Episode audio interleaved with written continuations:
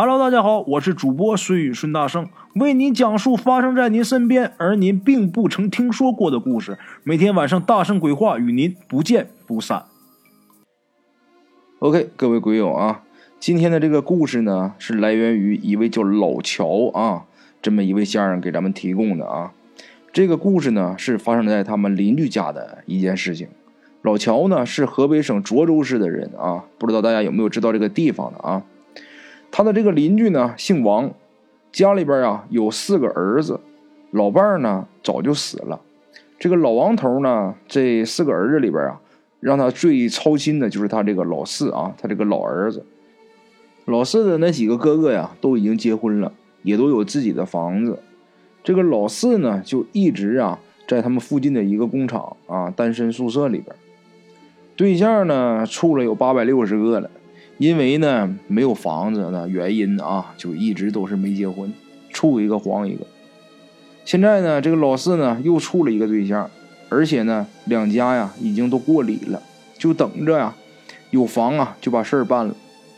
这个老王头呢也是为了这个房子的事一天都上老火了。那时候啊他们村上啊不是不允许随便盖房子的。也别说那时候，就现在你也是不允许随便盖盖房子，尤其是农村，用这个宅基地啊是不给你批的。你要想盖新房，你必须得在这个老房子上面翻建啊，翻建你还得有这个翻建费呀，乱七八糟的。这些事儿，农村呐盖过房子的人都应该了解啊。嗯，想盖房子啊，必须得村上给批这个房产。现在啊，呃，咱们是不批不了了，但是在他那个年代，这个房产啊还是给批的。因为老王家周围呀已经没有空地可以建房了，所以说呢，这个房产一直也也没选到合适地方，也没批下来，所以老王的房子一直就都盖不起来。后来呀，老王想起来，就在他们那个村呐东山边上啊有一处啊这个地方可以盖房，而且还不错，这个地方离他家人也不远，地势呢还很平整啊，而且呢那儿还有已经打好了的地基啊。其实啊，这个地方老王头早就知道，之所以呢一直没有行动，是因为有两个原因。第一呢，这个地方啊它是公家的啊；第二呢，这个地方大伙啊都说那地方很邪门。这个地方是怎么回事呢？原来呢村上呢是准备啊在这个地方建一个防火站啊，没想到啊刚开始动工的时候，当天呢就死人了。当天死的是一个司机。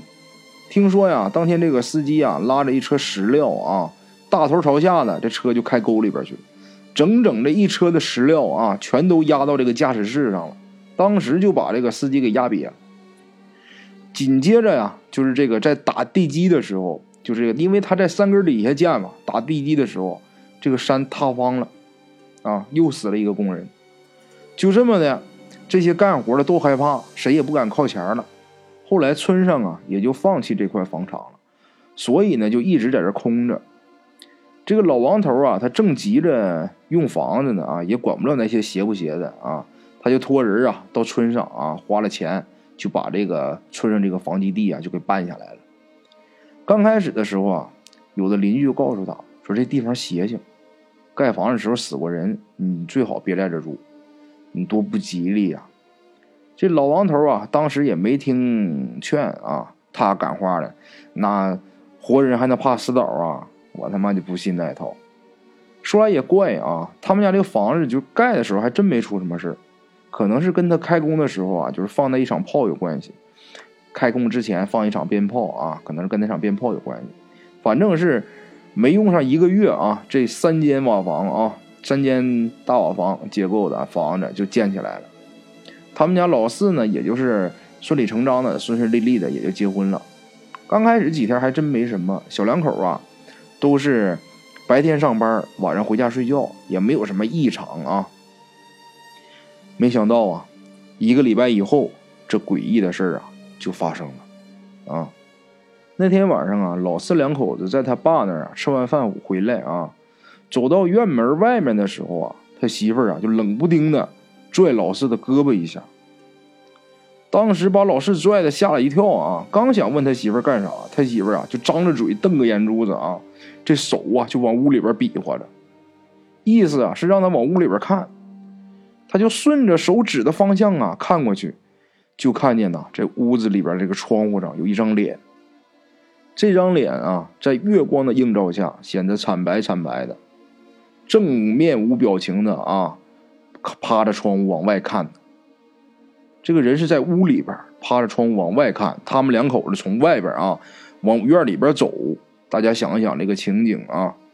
这时候老四啊定了定神，猫着腰啊捡起一块砖头，就冲屋里边就喊：“谁出来？”喊了几声以后啊。这张脸根本就没搭理他，还是紧贴在这个屋里的窗户上。老四呢，借着酒劲儿，因为刚才在他爸那吃饭的时候喝了点酒，啊，借着酒劲儿开门就进去了。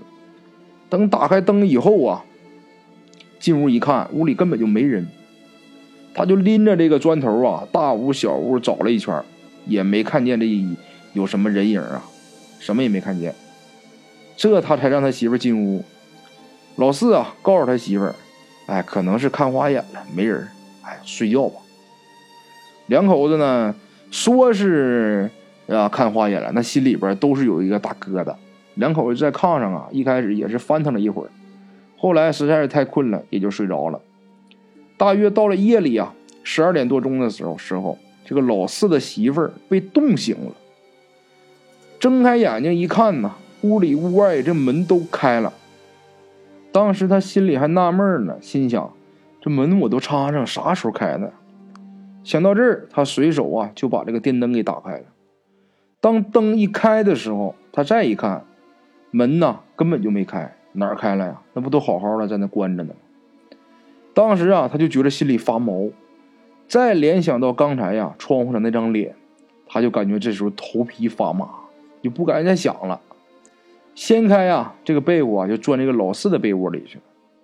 他刚啊一挨到这个老四的身上，马上又缩回来了。怎么回事？因为他感觉到老老四啊身上啊冰凉冰凉的。他仗着胆子啊，把被窝一掀开一看，这个老四啊浑身上下铁青铁青的，那个脸呐惨白惨白的，就跟刚才窗户上那张脸一样。就凭借他怎么摇晃啊都没有反应。虽然呢，这时候灯是亮着的，但是他明显能感觉到这个屋里边还有另外的人，而且呢就在他的身边，他不敢抬头看啊，抓过这个被窝啊就蒙头上了。他心想，他妈的到天亮就好。可是啊，他这个被窝刚一蒙上，他就感觉到一只冰凉的手抓住了他的手腕子，这一抓让他马上就崩溃了。这个人也不管穿没穿衣服，这一个高就蹦地上了。开了门以后啊，就跑出去了。出了大门以后，就直奔她老公公家。到老公公家，把这个事儿跟老公公那说了一遍以后啊，就乱七八糟说了一通以后，这个等老王头他们来了以后啊，就见这个老四躺在外屋的地上。这人他之前是在炕上，这时候是在外屋的地上啊，人都已经硬了，彻底死透了。这个死相啊很难看，这个嘴呀咧着张着。这个眼角啊都裂了，怎么裂了呢？眼睛瞪的，把眼角都瞪裂了，这个眼珠几乎都要瞪出来了。后来呀，报案了，派出所呀把老四媳妇带回去了。